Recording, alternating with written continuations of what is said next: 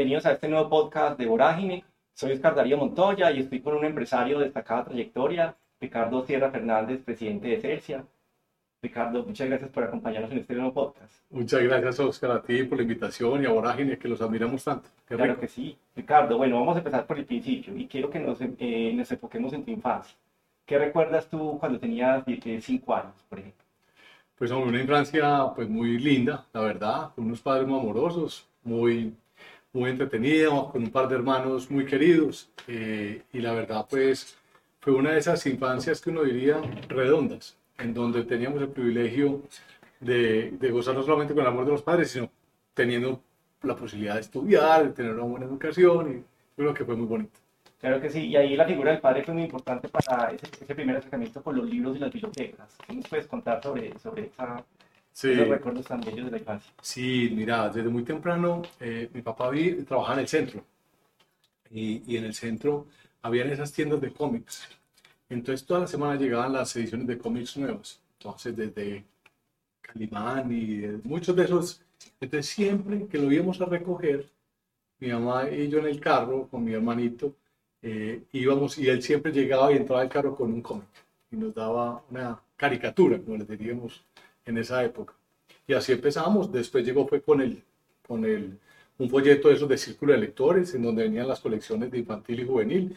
Y era muy curioso, cada mes comprábamos casi que todo lo que llegaba en infantil y juvenil para, para leer. Y ahí me volvió omnívoro en la lectura y, y comedor de libros, como diría. Sí, de hecho, eh, aparte de esa trayectoria como empresario, pues hay una faceta poco conocida y es que eres socio de una librería en Medellín, Books.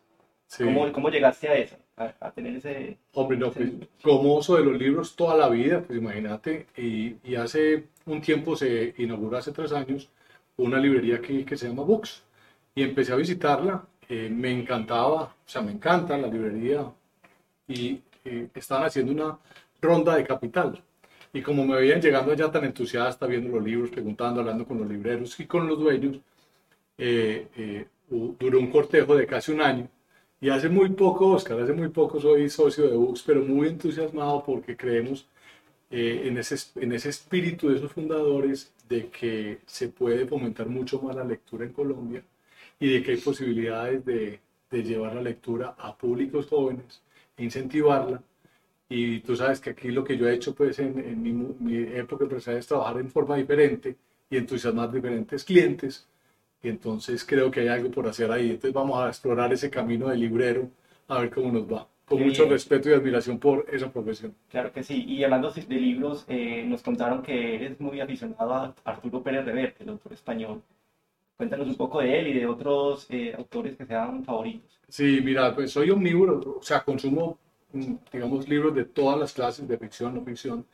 Y en lo que es ficción, Arturo Pérez Reverte me encanta, primero porque es capaz de meterse en la historia y, y, de traer personajes desde el Capitán a la Triste hasta, hasta espías de la época republicana española o el más reciente sobre el tema de la Revolución Mexicana. Entonces, lo que me gusta Arturo Pérez es que es capaz de meterse en, esa, en la historia y crear unos diálogos súper irreverentes, te digo, lo digo, me encanta eso y, y es, ha sido un, un, he sido un fan de Arturo Pérez Reverte, pero hay otros grandes autores, por ejemplo, como Stefan Zweig y su libro, por ejemplo, Momentos Estelares de la Humanidad, que también es algo que me encanta, lo releo y lo miro con mucho, con mucho entusiasmo siempre. ¿Y en este momento qué libro está leyendo?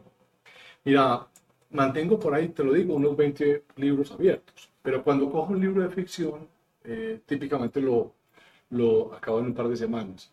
En este momento estamos, acabamos de terminar un libro que me fascinó, que se llama Intermitencias de la Muerte, de José Saramago, en el marco del Club de Lectura de Celsia. Y hubo uno que también quiero recomendarle a todo el mundo, que, que se llama Hamlet, de Maggie O'Connell, que es una joya, pues una joya, nos recomendaron eh, Diego Aretizábal, que es nuestro director del Club de Lectura, y, y Mauricio, un librero muy famoso de Bogotá, eh, y eso te digo, pues que el que lea ese libro no se va a repetir. Bien. Ricardo, hablemos de otra pasión eh, te gusta mucho y es la, la, naturaleza, el mar, esa relación con el mar. También nos contaron que eres buzo y que hacías parte de un grupo que se llama Amigos del Mar. ¿Cómo sí. es esa historia? Como esa historia empezó que hace empezando casi que mi vida profesional, me dio pues por hacer un curso de buceo. Y, y en el curso de buceo me fui enamorando de- del mar. Y poco a poco fui llegando a una persona que es muy especial, que tú conoces mucho, Oscar, que se llama María José Espina, que es la que tiene pues la agenda del mar, que es una cosa pues icónica ya, 40 años produciendo esa agenda, una tarea quijotesca. Y con Mariajo me fui metiendo y empezamos a conocer una serie de, de personajes. Ahí está, por ejemplo, Guillermo Gómez, soy gran fotógrafo de naturaleza De aves. de aves, claro, y acabamos de hacer una cosa, nos conectó la vida otra vez después de casi 20, 30 años sin hablar. Y con ese grupo creamos una vaina que se llama Amigos del Mar. Montamos unos festivales, unos bazares, cuando el Jardín Botánico no era lo que era hoy, eh, y disfrutamos mucho eh, en esa relación con el mar y con la naturaleza y con el medio ambiente. Claro que sí, y ese amor por el medio ambiente también se refleja en lo que hace Celsia con este proyecto de Reverdece, que trae a colación, me trae a colación como de una, de una eh, experiencia que tuviste muy joven, de montar un vivero y que te consideras un viverista frustrado. Así ¿Cómo es. es esa historia de, de- de ese emprendimiento que, digamos, años después? Claro, uno, arra- uno arranca de joven convencido pues de que se va a volver multimillonario y de que cualquier idea de emprendimiento esa pues eso va a ser la, la cosa. Y entonces montamos un, un negocio, era un vivero de que producía árboles nativos, flores tropicales, follaje. Y te digo, Oscar, a los tres años estábamos completamente quebrados. No habíamos podido tener una buena, una buena clientela, fue durísimo, lle- quedamos llenos pues, de deudas. Pero eso fue para mí, el, te lo digo, el mejor, la mejor especialización, el mejor MBA. Eh, y, de, y de ahí, pues, o sea, tuvimos germinadores, tuvimos, pues, te digo, unos sitios de producción de material vegetal espectacular que tuvimos que cerrar y acabar. Eso fue muy doloroso. 30 años después estoy aquí sentado en Celsius, fenómeno del niño 2015-2016. Muchos de nuestros clientes en el Valle del Cauca sufriendo por agua porque se habían deforestado las cuencas. Y en Celsia había, había un tema ambiental muy fuerte y con todos esos locos celsianos decidimos empezar un programa que se llamaba Reverdece con el apoyo de la CBC y de otras entidades y nos pusimos una tarea que sonaba también de verdad pues cuesta arriba, que era sembrar 10 millones de árboles en 10 años. Pues seis años después ya lo sembramos, estamos sembrando 2 millones y medio de árboles por año y estamos con el entusiasmo de la Junta y de los socios y de mucha gente en que nos pongamos una meta de sembrar entre 40 y 50 millones de árboles al 2030. Así que de viverista frustrado a, enamorado de sembrar muchos más individuos y ayudar a este planeta. Claro que sí, Ricardo. Eh, aparte de ese momento de la quiebra de esta empresa, eh, ¿cuáles han sido esos otros momentos difíciles, duros de su vida y cómo los ha superado? Mira, ha habido muchos momentos complejos. O sea, uno, la verdad es que ese cuento de que el obstáculo es el camino, digámoslo así, es, eh, es una realidad. Y digamos, después de esa quiebra tan grande, tuve un par de años también difíciles en- como comisionista de bolsa. Después empecé a trabajar aquí en este grupo y no hemos sido exentos de, de retos y de situaciones complejas. Yo creo que cada una trae su experiencia, cada una trae su enseñanza. Lo importante es no dejarse abrumar por ellas, ¿no es cierto?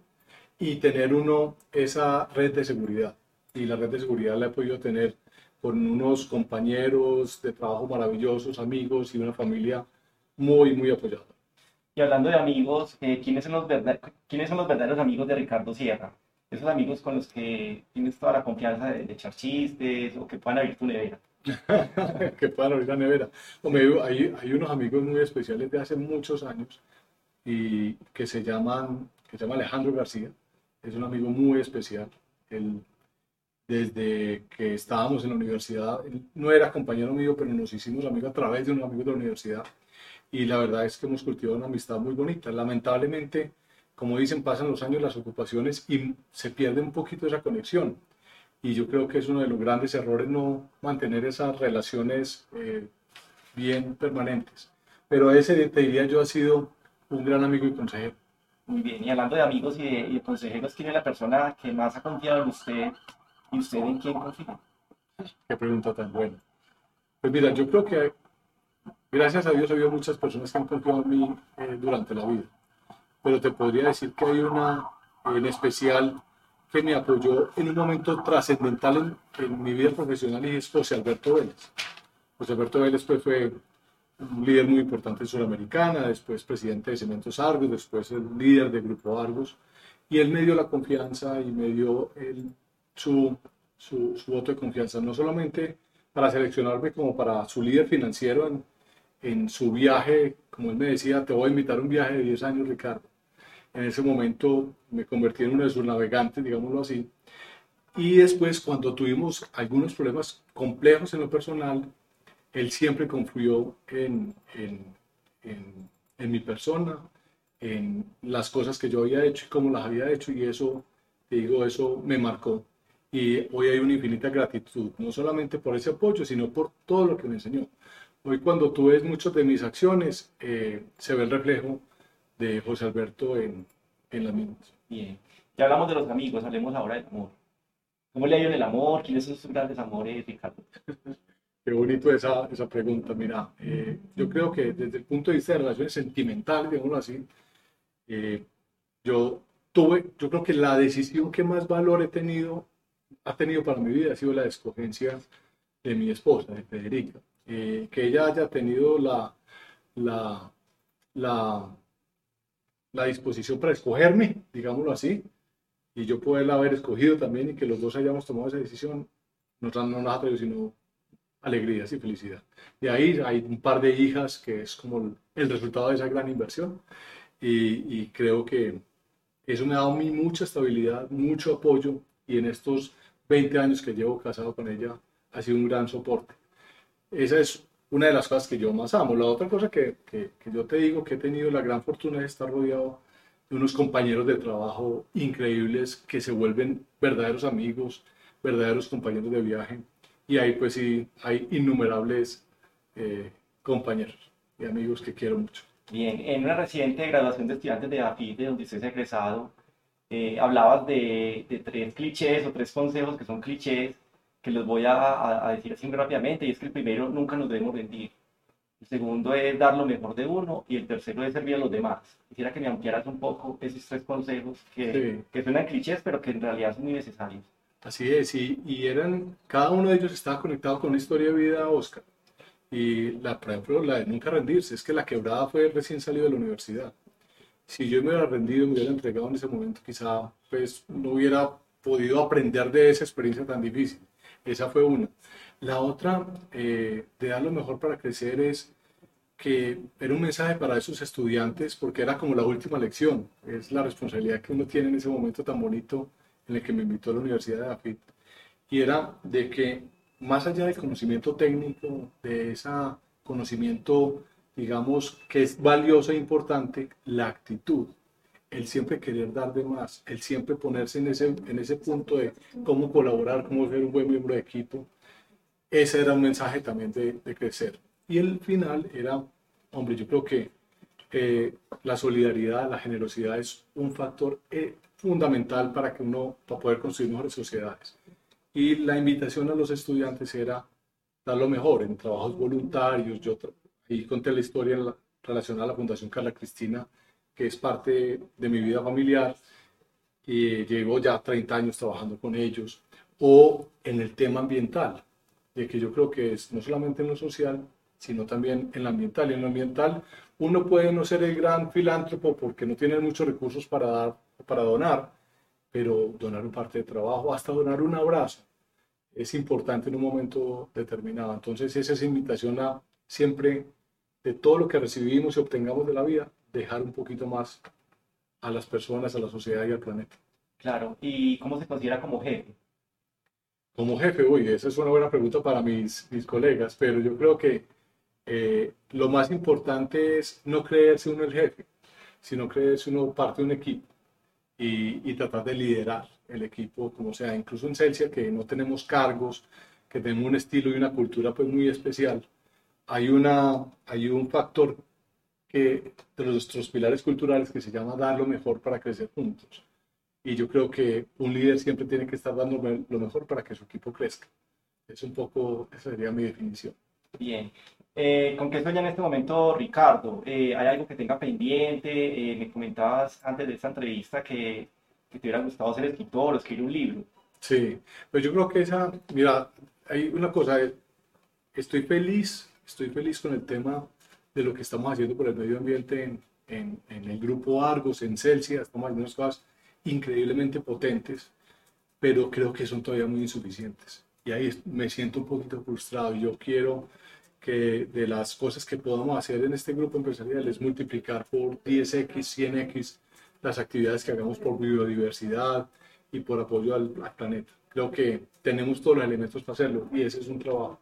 Y en lo personal, sí, tocaste un tema muy bonito y es que eh, cuando uno ya lleva casi pues 30 años en su vida profesional y uno ve a estos jóvenes que están acá o a colegas y que llegan y dicen, oígame, Ricardo, échame el rollo de cultura, échame. Entonces, andamos con el embeleco de crear un, un tema eh, alrededor de educación de alta dirección para temas culturales y ojalá que eso pueda terminar en algún libro y sencillito y que le pueda servir a la gente, sobre todo para que aprendan de los errores y de las metidas de pata, que es lo más interesante que uno podría contar. Bien, hemos hablado de, de, su trabajo como empresario, como jefe, como líder, también un poco de, su tiempo libre, de su faceta como filántropo, el club de lectura también. ¿Qué, ¿Qué, le gusta hacer en sus vacaciones? Mira, eh, mis padres hace muchos años consiguieron una finquita en el suroeste. Eh, y es una finca rodeada de árboles, de naturaleza. Entonces nos encanta irnos para allá, a caminar, a estar allá en ese ambiente campestre. Eso es lo que más nos gusta. Y lo que más me gusta es las vacaciones, cuando están las vacaciones, digamos, con las hijas, cuando ya coincidimos, porque tengo hijas ya pues un poco mayores, ya universitaria una, un par, y es el poder salir y compartir con ellas, eh, apagando celulares. Yo me pego unas desconectadas, Oscar, es no hay celular, no hay conexión con la, con la empresa, absolutamente nada. Es esos 15 días de, de familia y libros y, conocer cosas nuevas es, es algo ¿Y que... le hacen caso con el tema del celular? Porque es muy difícil lograr esa desconexión. Pero lo hacemos y aquí lo forzamos, te digo, porque ¿cómo dejamos de valorar el ocio?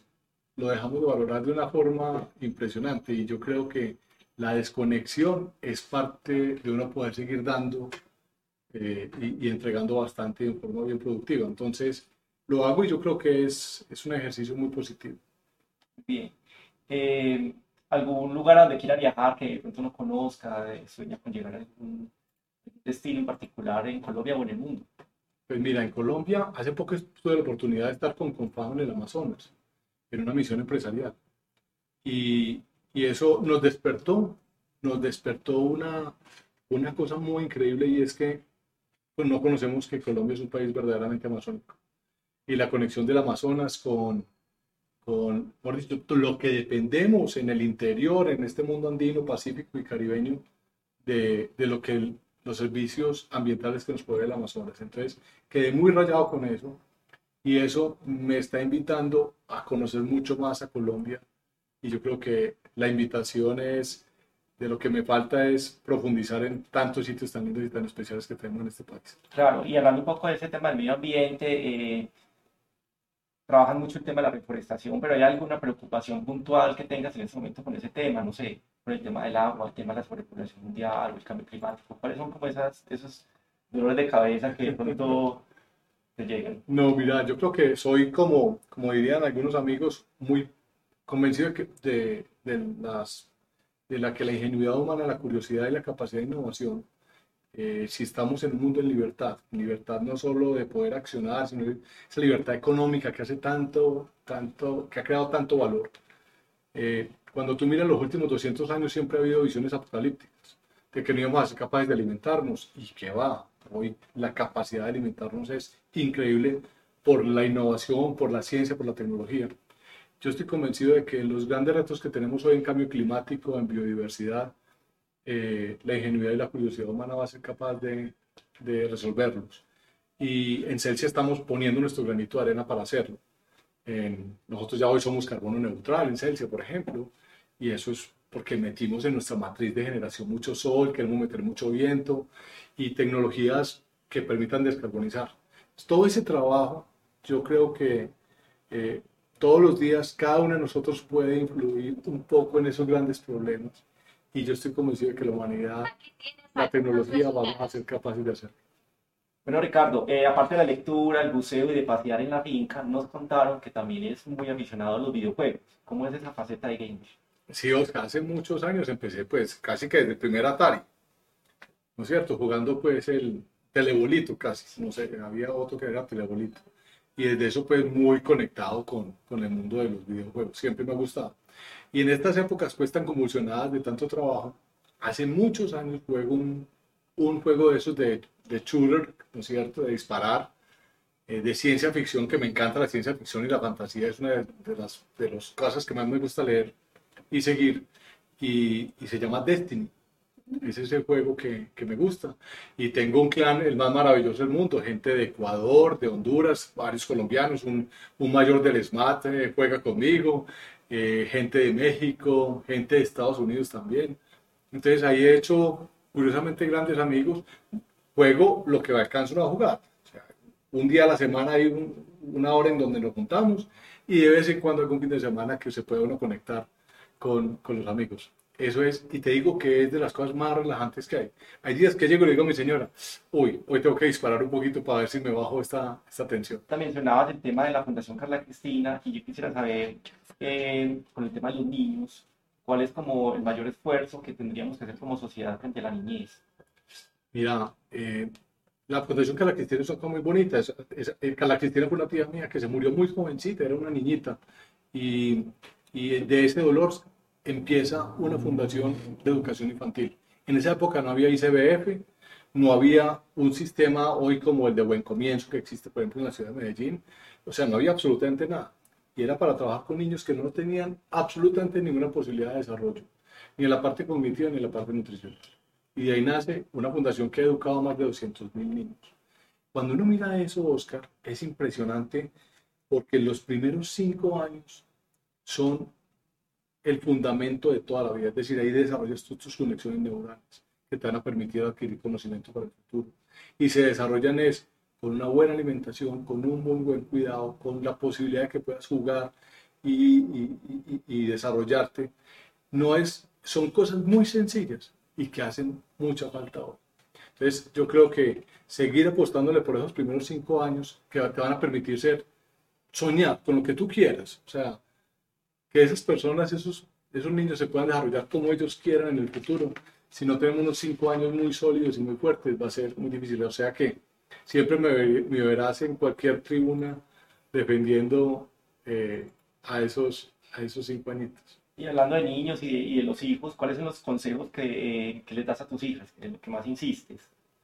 Mira, primero, eh, cuando uno es como padre, uno quiere como tiene la tendencia a quererlos controlar. Y en estas sociedades en donde los, los padres nos volvemos tan sobreprotectores, es, es más bien es cómo no volvernos sobreprotectores y cómo dejar que ellas, que son dos, casi tres hijas porque tengo una putativa, eh, puedan desarrollar lo que ellos quieren. Y ha sido muy interesante. Las dos hijas mayores, una putativa, cuando ellas llegaron a decir qué era lo que querían estudiar, bueno, te imaginas el choque porque yo me imaginaba que deberían de tener otro, no, yo creo que los padres deberíamos antes forzarnos a que ellas desarrollen su propia vida y su propia, sus propios caminos y eso es una cosa muy difícil.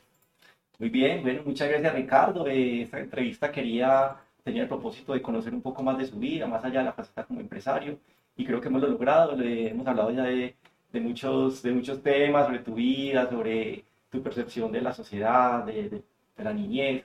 Entonces, muchísimas gracias. Y a todas las personas eh, que nos escucharon y que nos vieron a través de los medios de Vorágine, también muchísimas gracias. Recuerden eh, la página web www.voragine.co y seguirnos a través de las redes sociales, arroba vorágineco.